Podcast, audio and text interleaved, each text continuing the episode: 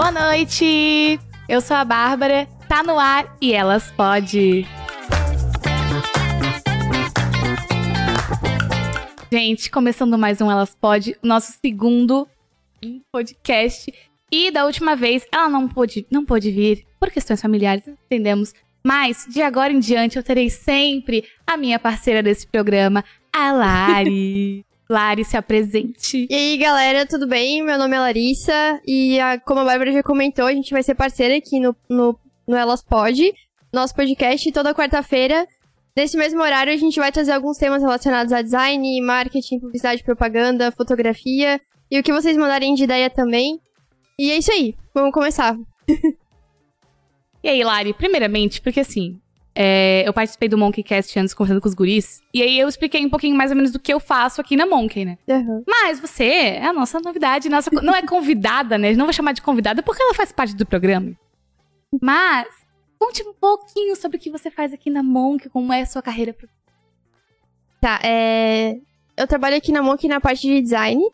Eu sou responsável pela equipe de marketing, de marketing não, perdão, de design de uma das equipes, a Bárbara é de outra, eu sou de uma equipe também. E a gente lidera na parte de design, direção de arte e nessa questão do trabalho mais fino do design, assim, a gente trabalha em conjunto com toda a equipe e vai dividindo os trabalhos e fazendo e cada uma manja um pouquinho também de outras áreas. Eu sou formada em publicidade e também entendo de fotos, sou fotógrafa também. Então a gente vai mesclando os jobs com toda a equipe e vai fazendo fluir acontecer as coisas, assim, assim como a Bárbara também faz com a parte da equipe dela.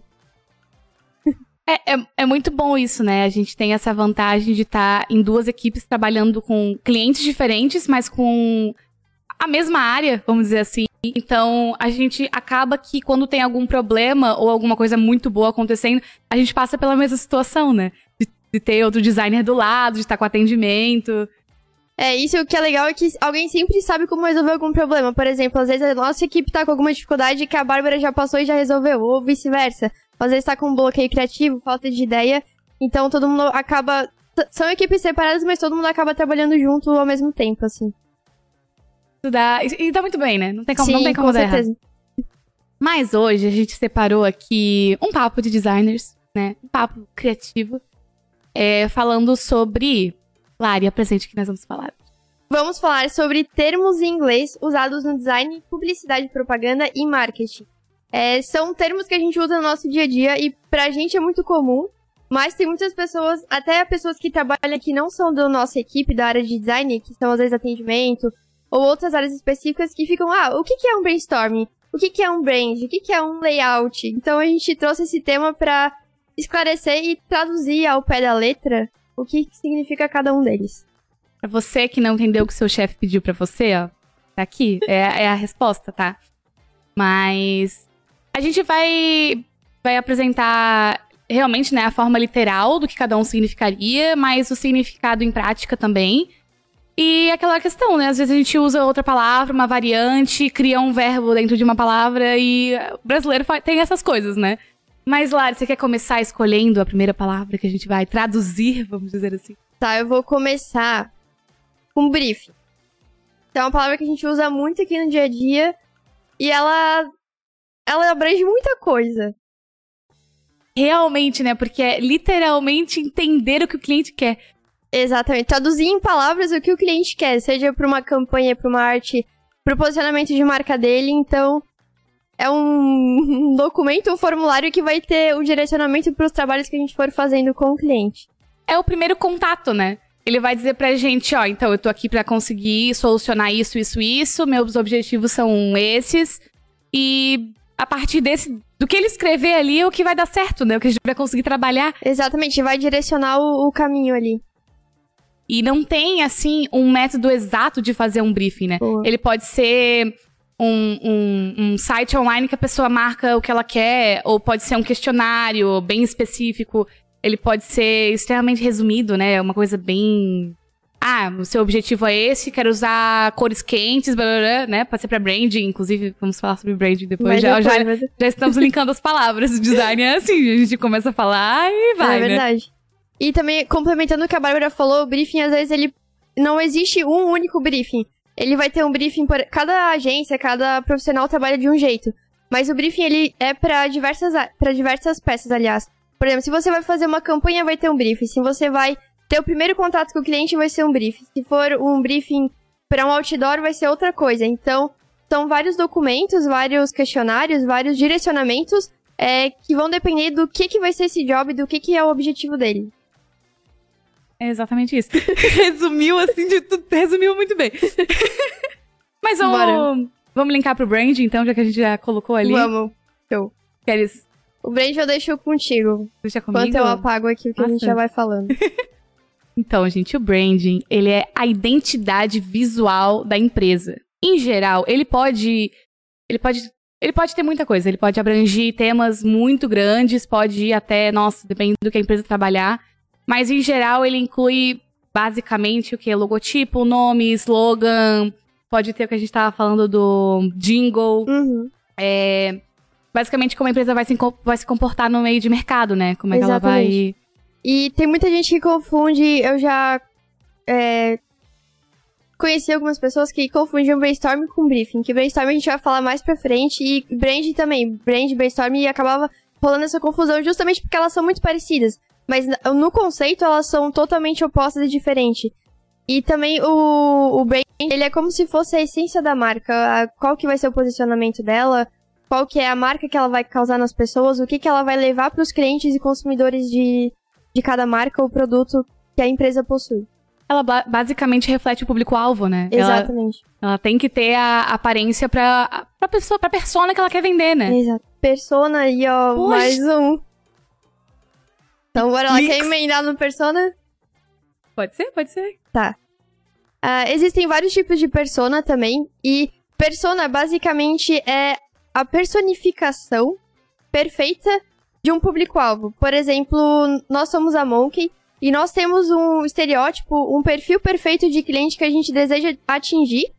E essa pessoa é a denominada persona. Então, ela tem nome, ela tem idade, ela tem gênero, ela tem forma física, tem os gostos dela. Então a persona é o resumo de uma pessoa perfeita que a sua empresa vai querer atingir como público-alvo. Explicação linda. Não, isso que eu ia falar. Eu ia falar de um jeito bem diferente, na verdade. Mas vai lá, complementa. É. Eu, eu acho, eu gosto muito de levar como é um personagem, assim. Que, né, Perfeito, né, também. São palavras, né, parecidas, mas. E que não precisa ter só um. É isso que eu acho mais legal. Eu, quando eu fiz o meu TCC, eu lembro que um professor falou assim: eu quero no mínimo três personas. Eu fiquei, tá, mas eu vou vender isso aqui para um tipo específico de pessoa.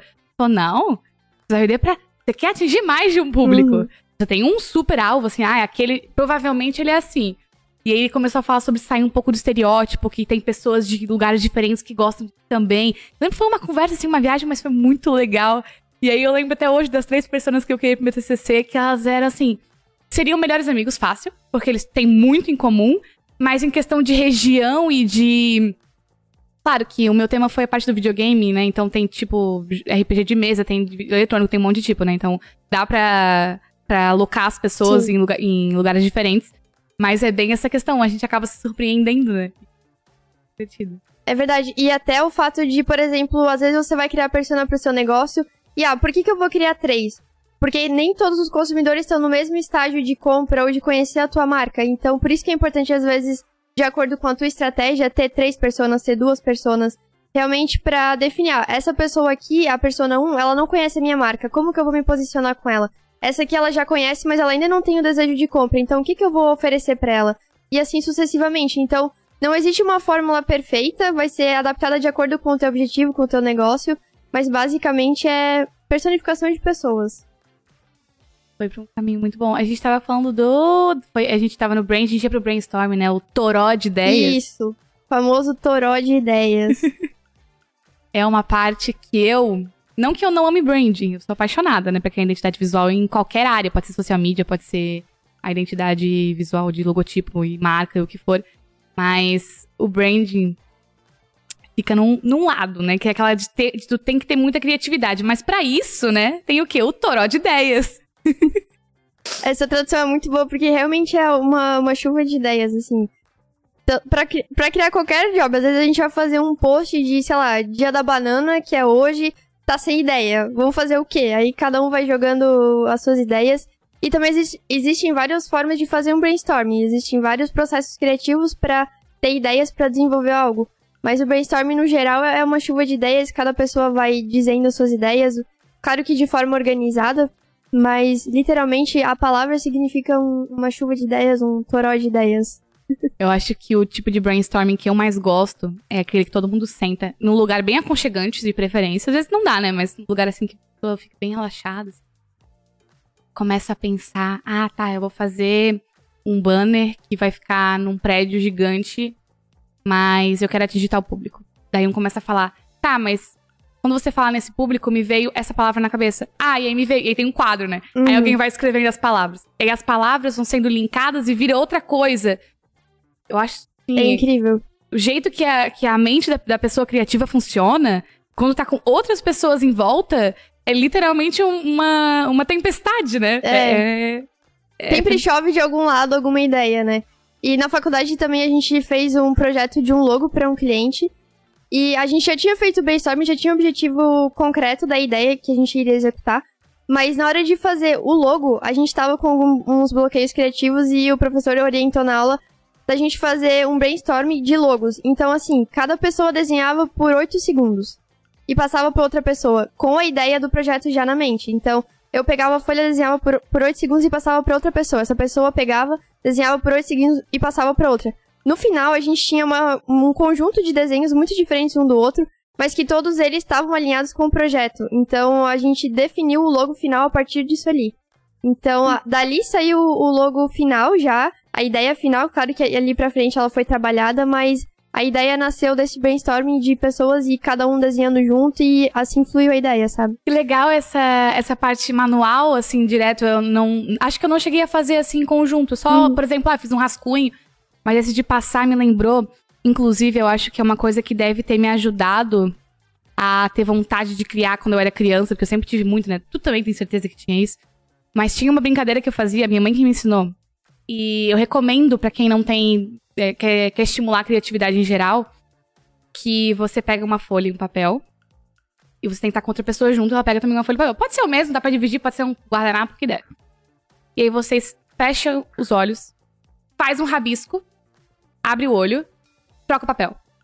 Aí a gente fazia regras. Não pode cobra, montanha-russa, corda, coisas que estão muito assim, né, maleáveis. Mas você tem que criar um desenho ou um símbolo, alguma coisa que pode depender da área que você tá fazendo. Nossa, era um desenho, um personagem, o que fosse. A partir daquele rabisco. E aí, às vezes, a gente fazia de pegar uma pessoa fazer um rabisco e botava no carbono para todo mundo fazer o mesmo rabisco. Né, com o mesmo rabisco. E saía cada desenho diferente. E aí tu percebe, assim, que, nossa, a pessoa viu um personagem de um ângulo, ou viu uma árvore uhum. de não sei aonde.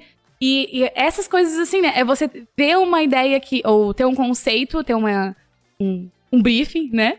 E criar algo a partir disso, e é exatamente isso que a gente faz, né? Sim, exatamente. E como tu comentou, tipo, cada mente trabalha de um jeito, então o que eu vejo não é o que tu vê. E quando junta essas duas coisas, abre portas para muitas outras ideias, para muitos outros pensamentos, e dali, meu, vai longe. Vai longe.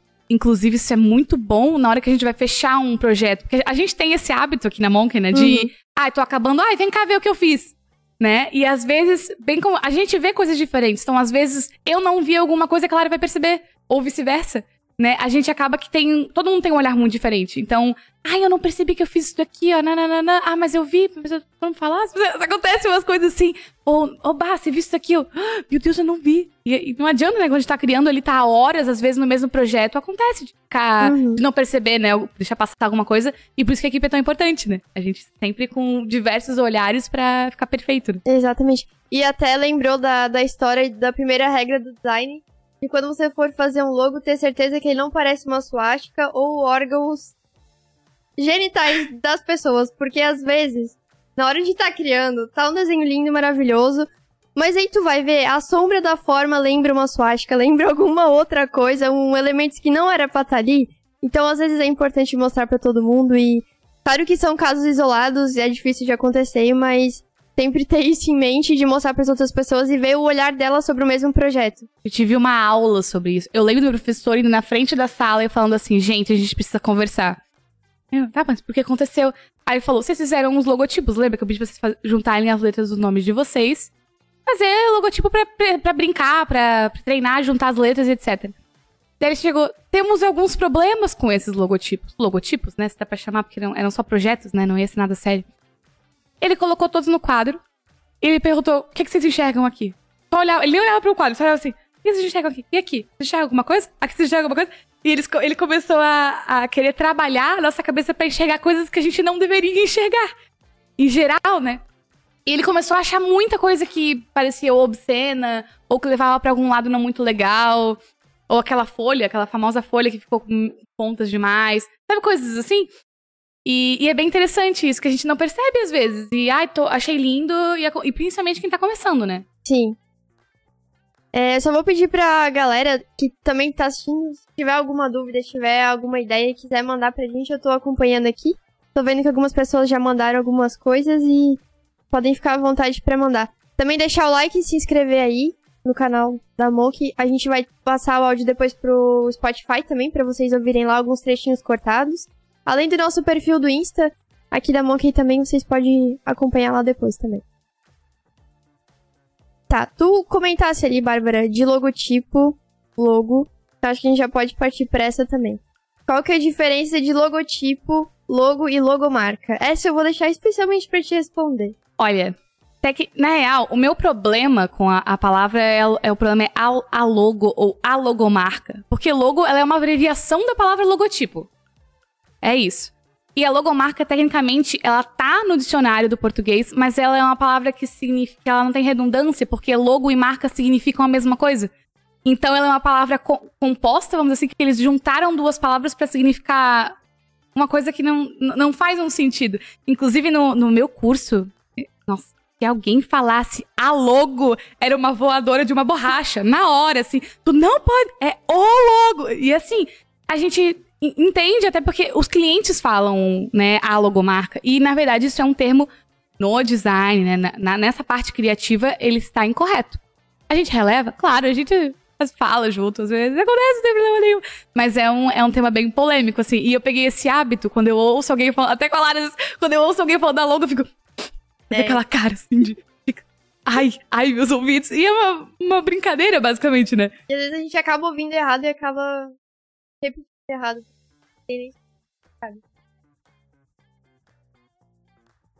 Kelly, respondeu. Tem, não sei, tu tá olhando as perguntas? Quer responder alguma pergunta agora? Tem alguma que já tá no tema? Quer esperar pro final? Agora temos um programa em conjunto. temos que tomar as decisões juntas também. Tá, tem uma pergunta aqui a Emily mandou: o que, que é um vetor? Olha, isso é, um, é, é uma pergunta muito boa. Minha vontade já foi falar sobre os vetores na matemática, mas eu não vou fazer isso porque não é o tema. Mas, gente, um vetor, ele é uma forma. Ela pode ser orgânica, ela pode ter vértices, ela pode ser né, uma, uma forma geométrica ou orgânica, tecnicamente falando.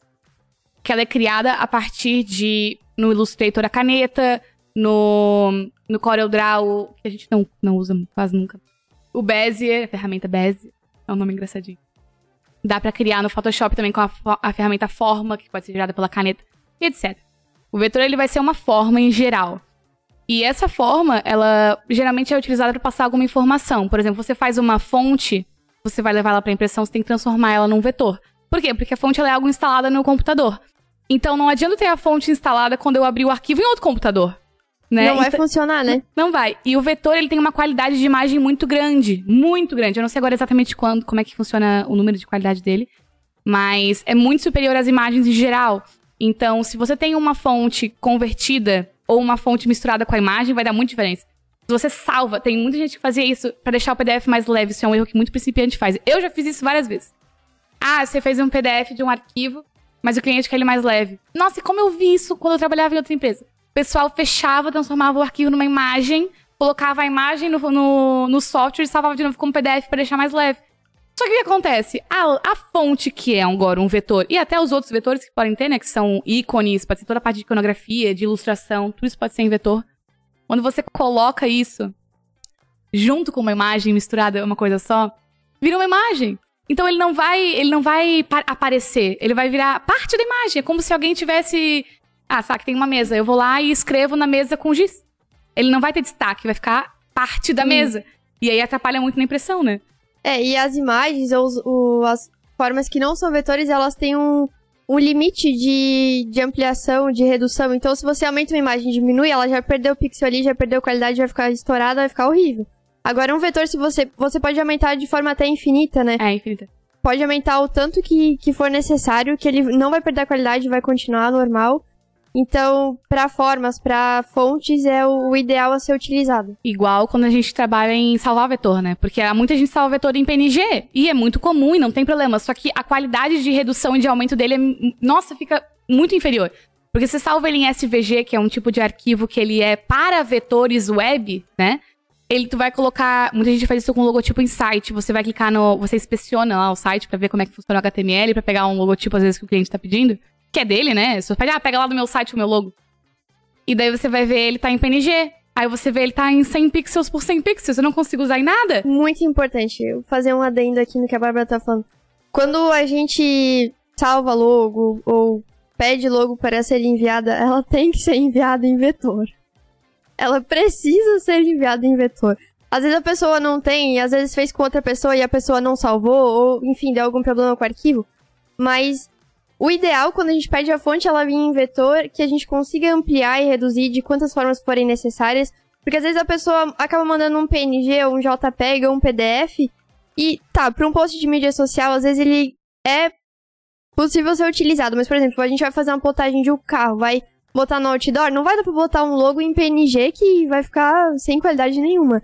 Então, sempre que pedirem para enviar logo, ou você vai enviar a sua logo para alguém fazer uma arte, envia sempre em vetor, com os materiais que forem utilizados para ficar uma qualidade boa. Eu lembro quando eu comecei também tava no estágio, me pediam, ai, me manda o arquivo em curvas. E tá, como assim curvas? É porque no. É do Core, eu acho, se não me engano, você, você pega os vetores e as letras e bota converter em curvas. A gente não usa mais, a gente usa no Illustrator expandir. Né? A gente usa expandir, é, pode ser objeto, fonte, né? Etc. E eu lembro que eu me confundia muito, falava, mas o que é em curvas? Ah, em vetor. E ninguém me falava, é em vetor. Ela só falou, é o vetor não, era. Mas eu preciso do arquivo em curvas. Eu tava, mas o que, que é isso? E ficava, eu lembro que eu joguei isso no Google na época, porque eu não sabia que era um arquivo em curvas, sabia que era vetor ou expandido, né? Porque eu só usava o Illustrator, praticamente nunca usei CorelDRAW, só fiz curso. Alguém comentou aqui, ó, pior mesmo quando a arte vem numa imagem dentro de um documento de, do... um documento de documento do Word. Aí é, é, triste, é de chorar. Ou o cliente mandar a foto do logo ou mandar em documento de Word. Aí dói lá no, no coração, assim. Vai salvar, vai no Word salvar a imagem como? Aí aparece aquela imagenzinha minúscula, não tem que fazer nada. Você só abre ela porque tem o um visualizador de imagem, né? Ele aparece num tamanho. Quando você abre essa imagem, ele já aparece, tipo, pequenininho. Fica, ah, nem o zoom dá pra eu dar. Uhum. É possível. Igual a questão de, a gente tá falando de aumentar e diminuir o tamanho de vetor que é possível. No, uma dicasinha pra quem tá começando. No Photoshop, você consegue colocar a imagem como objeto inteligente ela já. Ele basicamente linka uma outra aba, essa, uhum. essa imagem, né? Então, ele é muito bom para quando você quer diminuir uma foto ou aumentar uma foto sem ela perder qualidade. Ela fica igual. E isso também é uma coisa que não é um vetor, né? É. Mas as pessoas confundem isso também. Porque, ah, mas aqui não, é, não tá imagem, tá em objeto inteligente. Mas aí você, quando você pega um vetor do Illustrator pro Photoshop, ele aparece em objeto inteligente. Aí a pessoa já não sabe mais o que é imagem, o que é vetor, uhum. o que é nada. Acaba perdendo a forma ali do, do documento. A gente comentou sobre suásticas em logos e formas que não deveriam estar tá ali. O Henrique mandou uma pergunta bem interessante também. Ele disse que esses tempos estourou uma polêmica do mercado paulista que era a junção de quatro U's e formava uma suástica. E ele perguntou a seguinte coisa: existe tarde demais para se mudar um logo? Não. Essa é a, isso para mim é a, é a, magia do brand, né? Exatamente. É... Um brand pode ser feito quantas vezes forem necessários para direcionar a sua marca e, e esqueci a palavra, mas alinhar ela com os objetivos futuros da, da marca. E é até questão de que, se você for avaliar os logotipos é, bem famosos de qualquer marca, praticamente, eles vão acompanhando mudanças de acordo com a história. Então, o design, a publicidade, o marketing tá sempre em mudança. É aquela questão de não adianta você fez um curso só há 10 anos, você tem que daqui a pouco fazer um de novo. Né? Uhum. Ou às vezes, se é anual, mas depende do, do profissional. É, é muito interessante se manter sempre atualizado e olhar as tendências, o que está acontecendo. Porque o rebranding, que a gente chama, que é o recriar uma, uma, um logotipo em geral, ou identidade inteira, é justamente para perceber os problemas de aplicação, principalmente, que é, por exemplo, quando eu quero colocar ele num cartão, num banner, num carro, se isso vai ser fácil de imprimir, se vai dar algum problema, né? É toda essa questão. Então, é muito importante ter. Eu não lembro, eu tenho algumas empresas que até falam que de tanto e tantos anos elas fazem obrigatoriamente um, um rebranding. né? Eu lembro também, mas tem alguns casos famosos, assim. E até no começo da pandemia, eu lembro que a cerveja Corona, ela lançou uma campanha com os próprios clientes e consumidores para fazer esse rebrand da marca dela.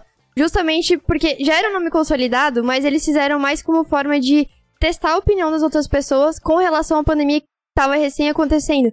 Então eles pediram sugestões de do que, que eles fariam se fosse a marca deles, sabe? Se você fosse o dono de uma empresa que estourou uma doença com um nome igual, o que, que você faria? Uma doença, um vírus, alguma coisa que causasse um dano à população, sabe? Alguma polêmica. O que, que você faria? Você faria um rebrand? Você mudaria o teu posicionamento? Mudaria o teu nome da marca?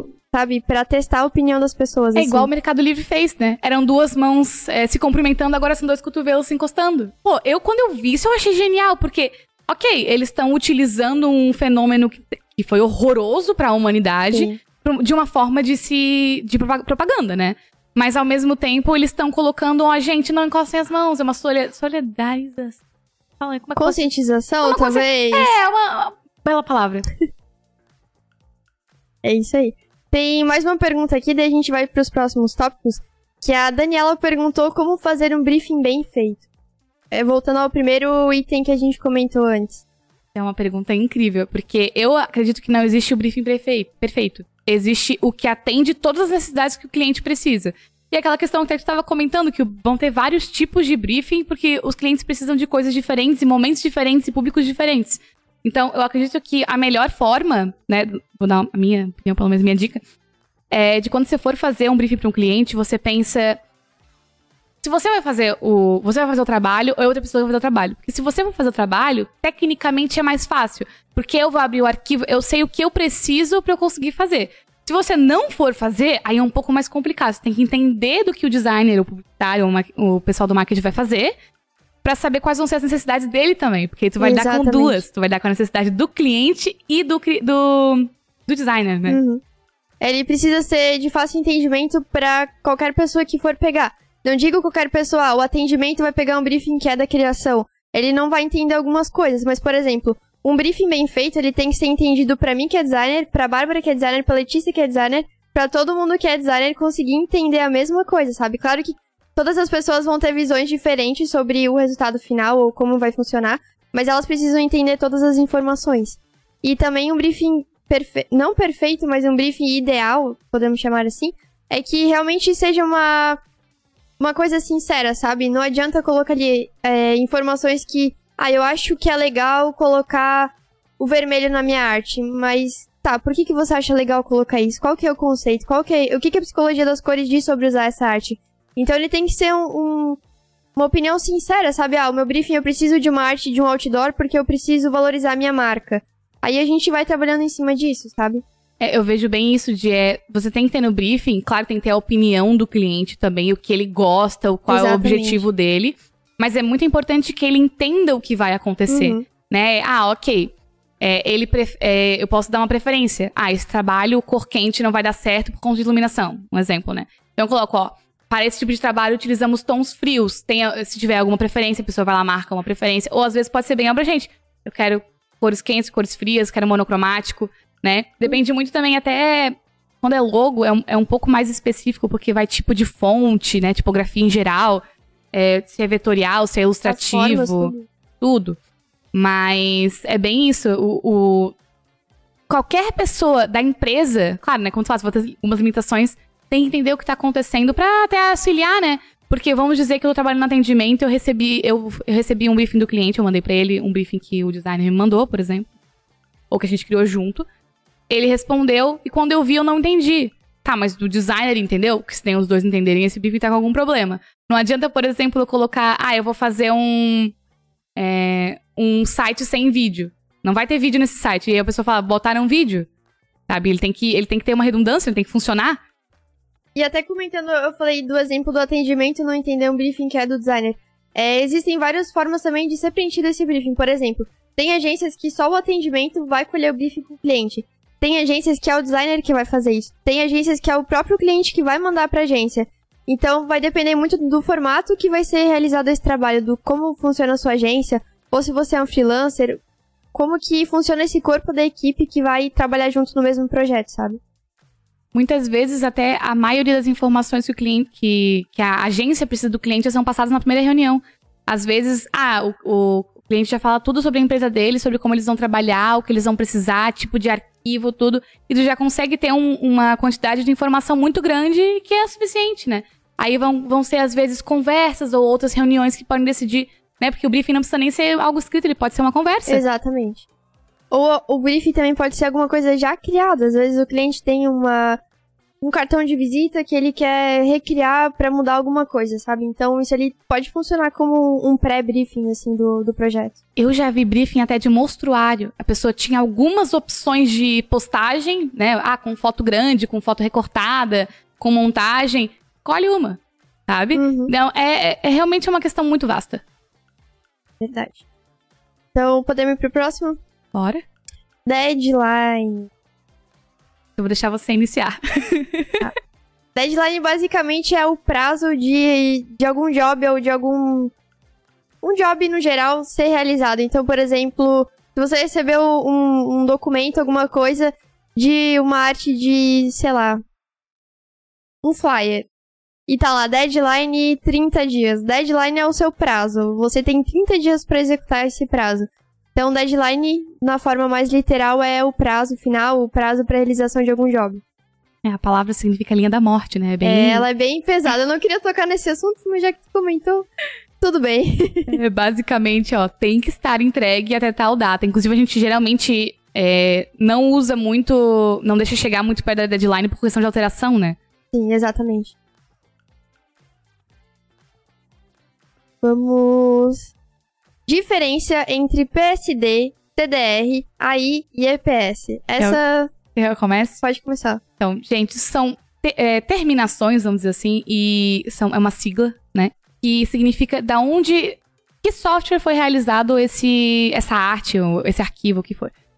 Então, por exemplo, o PSD vem de Photoshop. O AI, Illustrator né? O CDR, CorelDRAW. E aí tem alguns que conseguem utilizar o universal, tipo o EPS.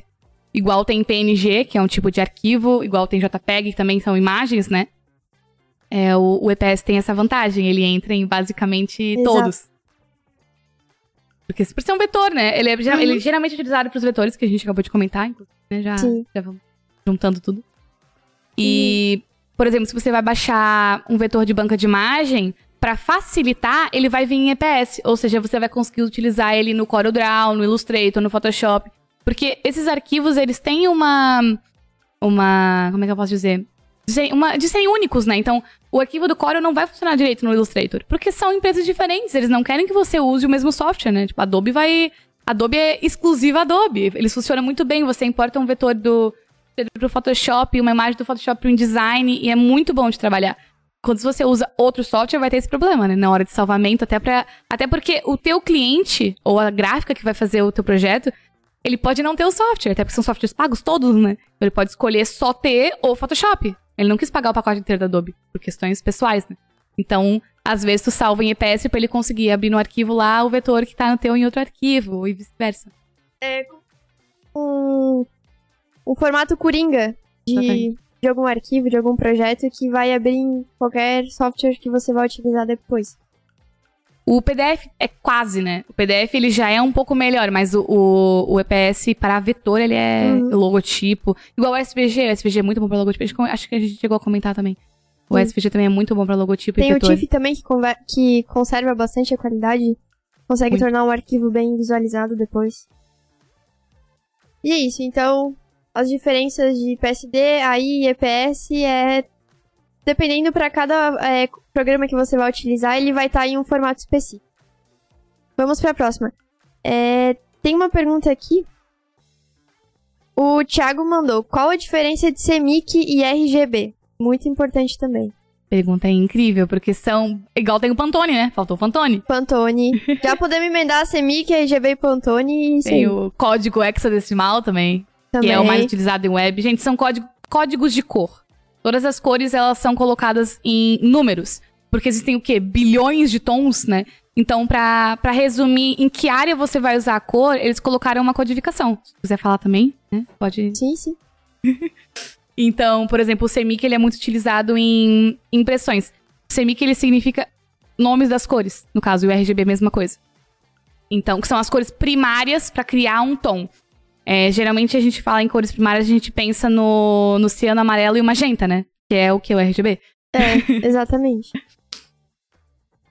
e o Pantone também é uma padronização das cores, né? Por exemplo, você vai criar uma marca e vai criar um tom para tua marca, uma cor exclusiva da tua marca. Ela precisa ser lida da mesma forma em qualquer lugar do mundo, em qualquer software que você vai utilizar, em qualquer gráfica. Então o Pantone também é como se fosse uma padronização dessas cores, que se eu usar o mesmo código da cor aqui no Brasil e lá na China, vai ser a mesma cor. Então elas vão estar padronizadas. E é uma forma de deixar mais organizado, deixar mais. Eu não sei se ficou bem claro ali quando a gente comentou, mas a questão das cores é a quantidade de cor que eu tenho para misturar. Por exemplo, eu tenho uma. A gente na faculdade estuda isso até com TGA, que é um tipo de tinta bem boa para misturar, que é tipo uma aquarela. Que você faz? Eu quero criar um tom, todos os tons são criados à base das cores primárias. Então, o número do RGB, por exemplo, do CMYK, ele vai. O CMYK é em porcentagem, né? O RGB não. Isso. Ele é o número de quantidade de tal cor primária que eu vou colocar para criar aquela cor. Então, no CMYK, tem o amarelo, o amarelo ciano e o magenta. E o preto, né? Que é o, é o que o RGB não tem. O RGB são os mesmos tons, mas eles utilizam vermelho, azul e, e amarelo. Né? Ok. De formas diferentes, né? Exatamente. Mas é a mesma coisa, basicamente. E aquela questão de que todas as cores juntas dariam o, o, preto, né? E nenhuma cor daria o branco. Então, por exemplo, uma coisa que muitas pessoas também esquecem quando vão fechar um arquivo impressão é colocar. O, quando uma, uma, cor é preta, você tem que ir lá na, na parte de, de cores e não adianta se o hexadecimal tá em 000, o CMYK tem que estar tá em 100%, porque eu quero todas as cores com a maior qualidade possível para dar aquele preto verdadeiro, senão vai ficar cinza. Ele não vai ficar no tom exato.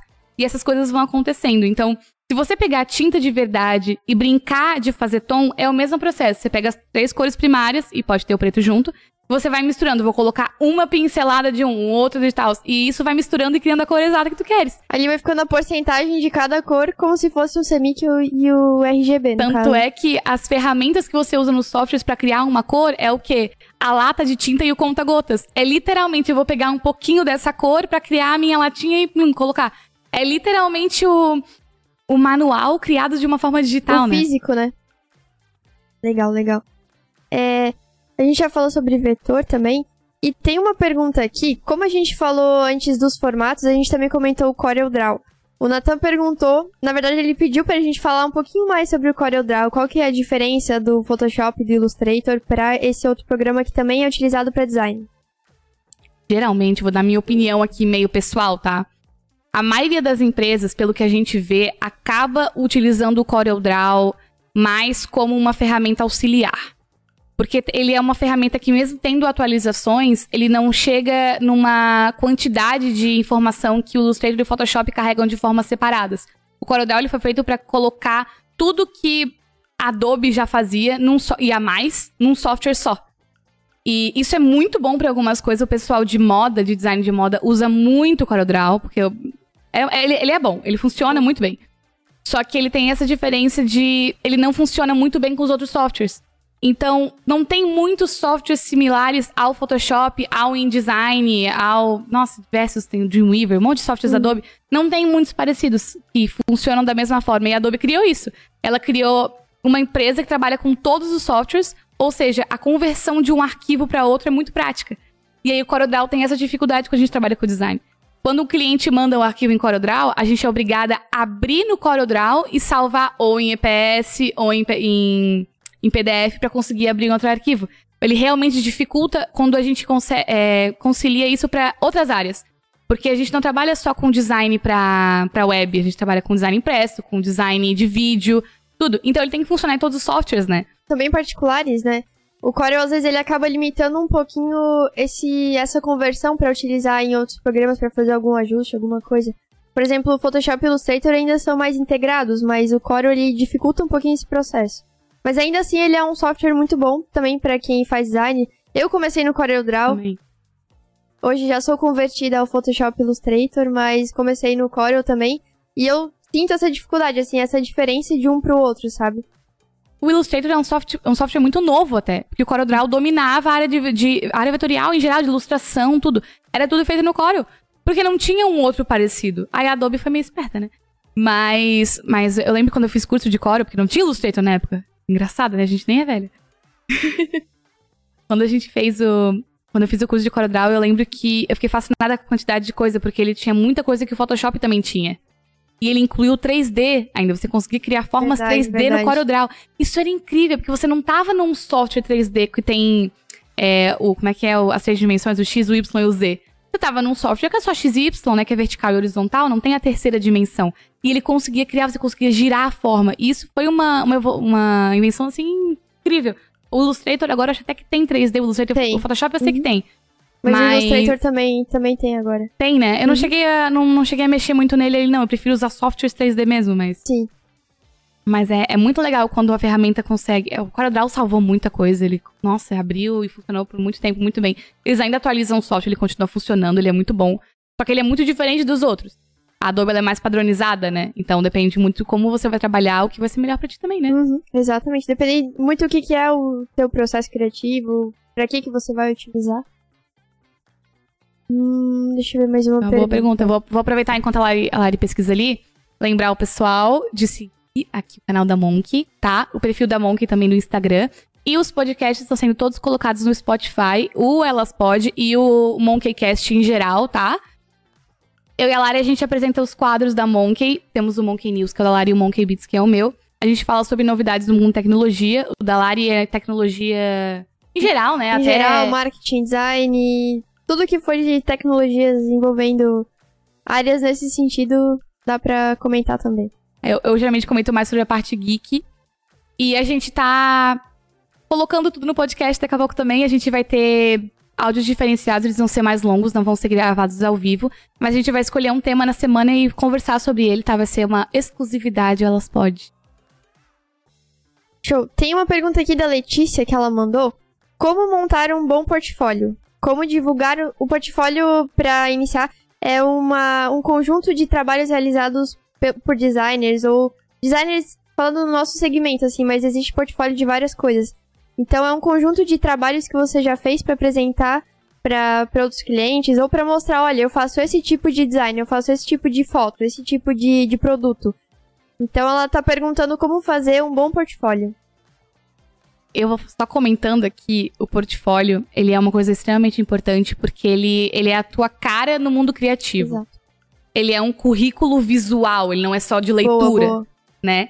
Então, claro que você ter feito curso, se formado, é muito importante. Mas a empresa quer saber qual o seu diferencial na prática, né? O que você vai trazer para a empresa. E isso não precisa ser só para arranjar emprego, não. Isso é para você mesmo ter o seu trabalho ali, saber se você está evoluindo, se como é que tá indo o seu processo. Todo, tudo isso eu acho muito importante também. Lembrar que portfólio não é só para você conseguir emprego. Ele é tipo o meu currículo, ele é o meu perfil profissional. Uhum. Você pode usar ele até no LinkedIn, por exemplo. Né? Isso pode que eu ia comentar também, tipo, às vezes algumas pessoas que não trabalham ainda na área, que estão começando na área, mas não trabalham profissionalmente, de fixo assim, elas perguntam, ah, como que eu crio um portfólio sem trabalhar? Cara, tu pode pegar uma, uma empresa fictícia da tua cabeça, ou pegar marcas famosas, por exemplo, a Coca-Cola, vou fazer um merchan grátis aqui, mas a Monster, enfim, e criar ah, um portfólio de acordo com o que, que tu vai fazer para essas empresas, sabe? Tipo, pra mostrar o teu serviço, pra mostrar o que, que tu sabe fazer. Então, não se limita, por exemplo, ah, eu não tenho cliente ainda, não tenho portfólio. Mas, cara, cria da tua cabeça, cria uma marca fictícia, cria um logo, cria postagem e vai desenvolvendo conforme as tuas habilidades, o teu conhecimento e criando alguma coisa assim. Só lem- quis complementar porque eu lembrei disso que é um ponto bem importante, assim, pra galera que tá começando. É que você tem que estar, você tem que estar, né, na mídia. Hoje a gente vive numa era digital, né? Os relacionamentos, a gente sempre posta foto. Ah, eu tô vendo uma amiga posta uma foto. Então, isso é uma coisa comum as pessoas é, conhecerem as outras pessoas de forma digital. As empresas também procuram a gente de forma digital. Então, eu acho que o principal é você escolher o software que você gosta mais, né? O site, pode ser. Não tem, não existe o melhor, existe cada um pode ser um pouco melhor para cada segmento. Isso também é bem importante você separar os segmentos. Ah, eu tô trabalhando com design e ilustração, mas se você entrar no meu Behance, é design. Se você entrar no ArtStation, é ilustração. Por quê? Porque, como a gente disse, é uma forma muito boa de você conseguir que as empresas te notem. Então, se a empresa está te buscando para design, ela não vai te procurar no ArtStation, ela vai te procurar no Behance, ou no Instagram, ou no LinkedIn. Inclusive, o LinkedIn é bom que ele é uma, uma coisa mais pessoal, né? Vai o seu nome mais a sua cara, e uhum. você coloca o seu portfólio abaixo como links, então você pode linkar para vários, vários ao mesmo tempo também, isso é muito legal. E, e tem uma, uma questão que eu acho muito importante também, que é você não precisa ter um monte de coisa no teu portfólio. Mas o que tá lá tem que ser o teu melhor. Ah, eu tenho um trabalho meu que eu gostei, tudo bem? Vale mais do que ter cinco trabalhos não tão legais que tu não deu o teu 100%, que não ficou tão legal, sabe? É, é bem isso, é exatamente isso. Então, todo mundo tem um trabalho que a gente se orgulha mais, né? Ou até aquele trabalho que você usa para comparar. Ah, eu fiz isso aqui no início do ano. Eu gostei muito. Quando eu chegar no final do ano, eu quero olhar para ele de novo. Vou estar com outros olhos, com outra experiência. E também é muito legal, porque eu, por exemplo, estou com o meu portfólio desatualizado. Também, Extremamente também. Eu não. Desde que a gente entrou na Monk, eu não botei mais nada no portfólio. Ontem à noite eu tava separando umas coisas pra, pra fazer um novo. Porque tá, tá precisando atualizar também. Esse negócio de olhar com os outros olhos, sabe? Olhar coisa que eu fiz, sei lá, seis meses atrás e pensar, meu, eu faria diferente hoje, sabe? E eu acho que isso que, que vale também, de tu olhar com outros olhos, assim. Claro, e não é nem de, ai, vai ficar melhor o meu trabalho, ou vai ficar né? Como é que tá, vai evoluir. Mas é questão de realmente você olhar com outros olhos, você perceber coisas que você não percebia na época, né? Isso é muito importante, não é tipo, nossa, como meu trabalho era ruim. Não, não é isso. Para aquela fase da sua vida, o teu trabalho é incrível. E é assim que funciona. É aquela questão. Quando eu conversei com a Dani no último podcast, tá falando sobre ilustração. Como é desenho, tem muito isso, né? a gente olhar, nossa, o trabalho de um, ilustrador que tá ali há 30 anos no mercado, nossa, meu desenho é horrível. Não! Quantos anos você tá trabalhando com isso? Você tá estudando ainda agora? Como é que tá? Olha quanto tempo que ele tem de experiência. Não compara com outra pessoa. Olha o teu trabalho e vê, olha como que já ficou melhor. É isso, né? Uhum. A gente mesmo, às vezes a gente faz arte num dia e não tá tão inspirado, não tá na, naquela vibe criativa. No outro dia tu olha e pensa, meu, por que que eu fiz isso? Não, não tá tão legal, sabe? Eu sei que eu não, consegui dar o tanto que eu poderia ter dado de melhor nesse trabalho. Então isso acontece muito, assim, e é bom ter essa perspectiva, sabe? De tu olhar realmente e dizer, meu, eu podia ter feito diferente, hoje eu faria dessa forma, para ir evoluindo aos poucos. Então a dica principal para criar portfólio é curta o que você faz. O que eu gosto de fazer, como isso vai ser apresentado, quem que vai ver, quem que eu quero que veja. Descobre a plataforma que tu gosta, cria uma arte tem, assim, zilhões de portfólios para se inspirar, também não é um problema. E dá uma olhada e vê e, se diverte, tem que ser algo bom. Eu não atualizei o meu ainda, vou, vou conseguir daqui a pouco, mas agora também não, não tô com uma necessidade enorme, porque eu sei que o que eu tô fazendo eu tô gostando. Né? Também Exato. tem isso. O portfólio é uma coisa para ti, mas ele também é pros outros, porque ele é algo online, né? Então tem que ser, tem que ser uma diversão. Não pode ser um, meu Deus, eu não postei o último logotipo que eu fiz mês passado. Não! Tem que ser assim, eu estou afim de atualizar no meu portfólio, vou atualizar. E, inclusive, ele, eu, eu vejo, tá? Que o portfólio ele marca fases de vida. É verdade. Engraçado. A gente tem a tendência, não é sempre, né? A gente vai atualizando ele às vezes. Mas quando ou troca de emprego, ou que começou um curso novo, a gente ir lá e atualizar. Isso é normal, porque a gente já percebeu que a gente tá com crescimento profissional, né? Então eu vejo isso muito como fases de vida. Olha só como era meu portfólio antes eu tenho um monte de publicação arquivada no Behance. Porque não me reflete mais. Então, não serve mais para mim hoje em dia, tá lá arquivado. Mas às vezes eu vou lá ver e eu vejo, nossa, que legal, eu lembro exatamente do dia que eu fiz aquilo, por que, que eu fiz aquilo, como eu tava é, feliz e gostando de ter isso no meu portfólio uhum. exposto, né?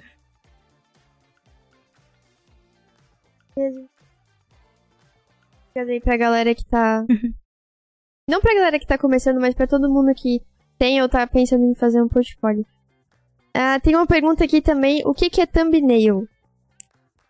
Quer responder ou quer que responda? Pode começar. Gente, a thumbnail ela é uma imagem de capa, basicamente. Ela é uma capa de vídeo, especificamente. Tem alguns, tem alguns, alguns outros lugares que vocês chamam de thumbnail, mas oficialmente a thumbnail é pra vídeo. Então, por exemplo, é, ela é a maior imagem de clickbait da história da internet. Não vai ter outra imagem que vai fazer você clicar do que a thumbnail. Pra um vídeo, né, no caso. Principalmente no YouTube e plataformas de vídeo. Nossa, demais. É a, o título do vídeo e essa thumbnail, que é essa imagem que você vê ali, aquela capa, que vai fazer a pessoa querer ver o vídeo. Então, isso é uma coisa que muita gente não valoriza, mas é muito importante. É, eu tava até conversando esses dias com. Acho que com a minha mãe que eu vi um youtuber que eu não lembro agora nem quem era, mas que eu achei muito engraçado estar falando sobre clickbait. E eu falei que o título do vídeo era Olha o que meu namorado fez comigo. E aí na thumbnail ele colocou um monte de mancha roxa na cara dele, como se fosse uma agressão. E aí eu cliquei no vídeo, porque é um youtuber que eu conhecia, fiquei, meu Deus, o que aconteceu? A curiosidade, né? Daí eu fui lá, cliquei, era. Eles tinham cozinhado uma comida juntos e foi surpresa. Sabe, umas coisas assim. Mas é. ele gerou a visualização, ele gerou a monetização do vídeo, que é o que ele precisa para sobreviver. Isso é uma tática que as pessoas usam na internet, né? É uma tática, Sim. inclusive, muito boa. E até linkando com esse negócio da thumbnail dos títulos, tem o CTA, que é o Call to Action.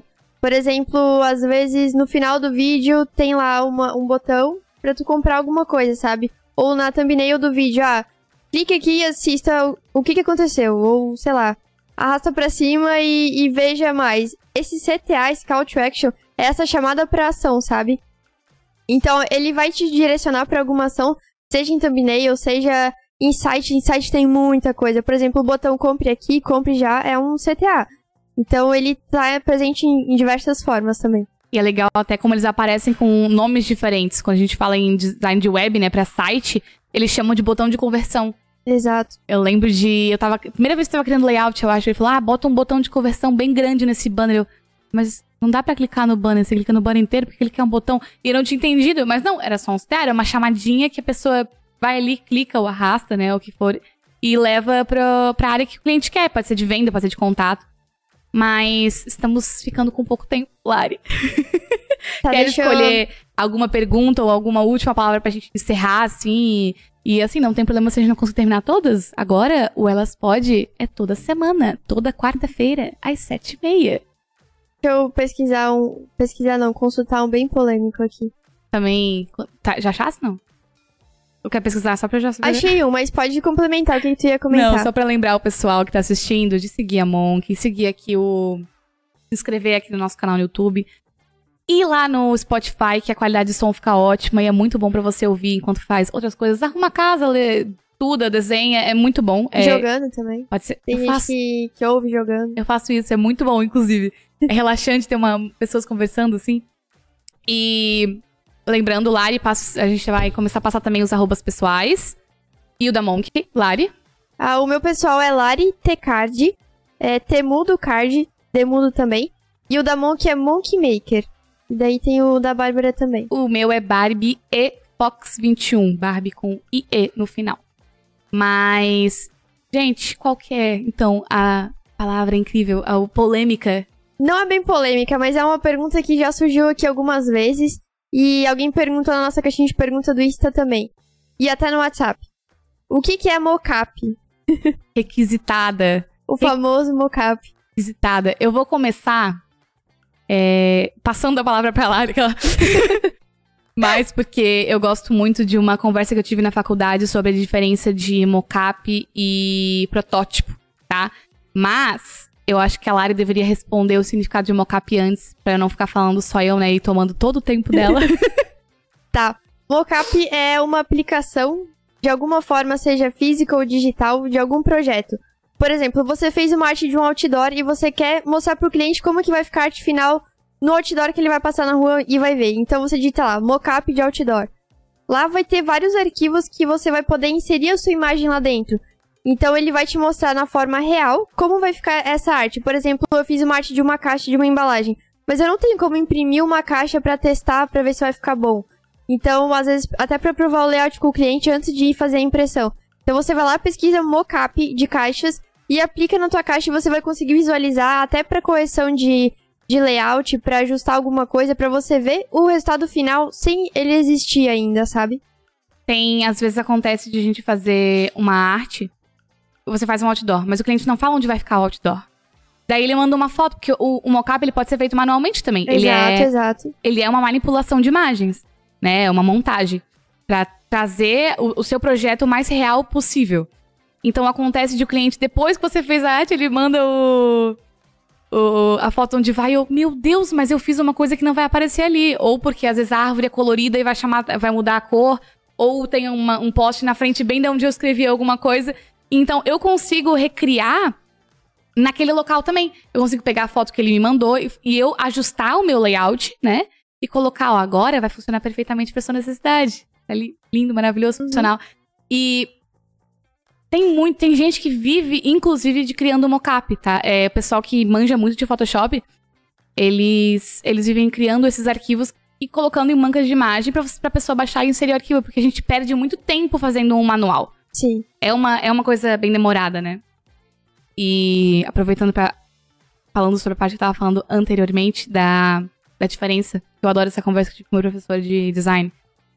Ele era coordenador de curso na época, que era a diferença de. Porque ele falava muito, porque ele, ele fazia design de produto também. Então ele vinha com um carrinho e falava, gente, isso aqui não é um protótipo.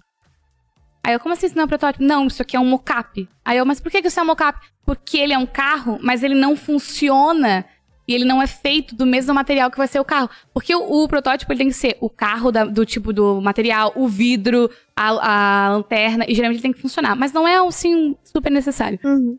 Mas tem essas diferenças. E mocap não. Mocap é só pra você ter uma ideia mais real. né? É, uma ideia mais real do que você tá fazendo, de como o seu projeto vai funcionar. E auxilia muito isso para as pessoas terem.